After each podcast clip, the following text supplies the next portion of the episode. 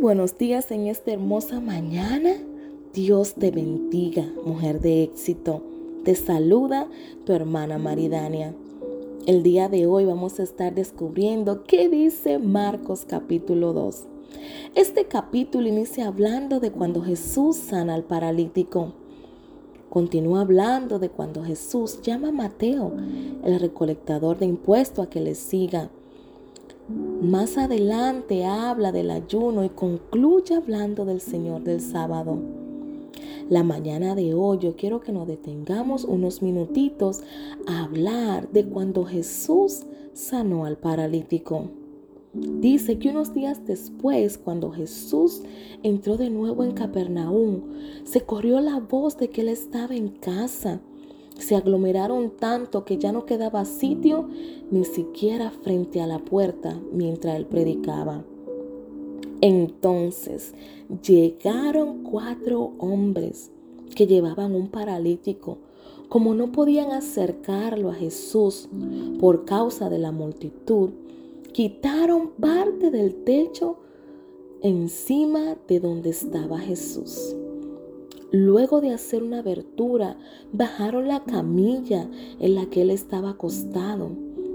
Al ver la fe de ellos, Jesús dijo al paralítico, Hijo, tus pecados quedan perdonados.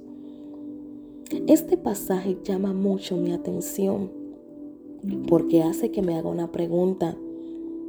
¿Cuál es mi círculo? ¿Cuál es mi círculo? ¿Es mi círculo como estos cuatro hombres?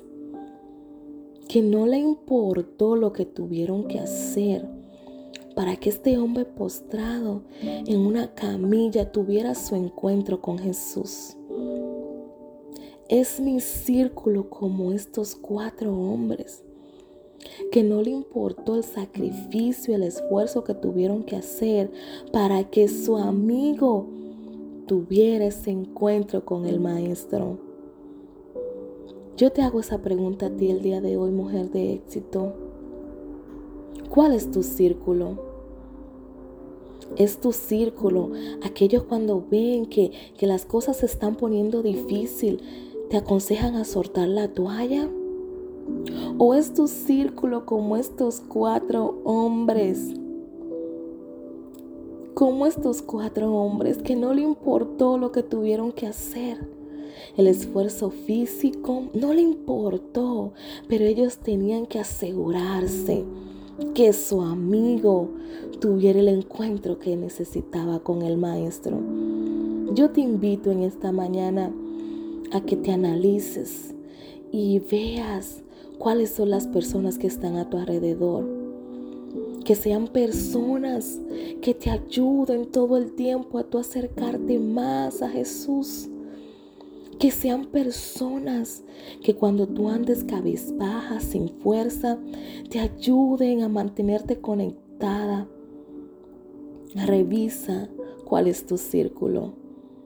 Yo te bendigo la mañana de hoy y deseo que el Espíritu Santo te dirija y que tú puedas rodearte de personas que te ayuden a tener ese encuentro con el Maestro. Bendiciones.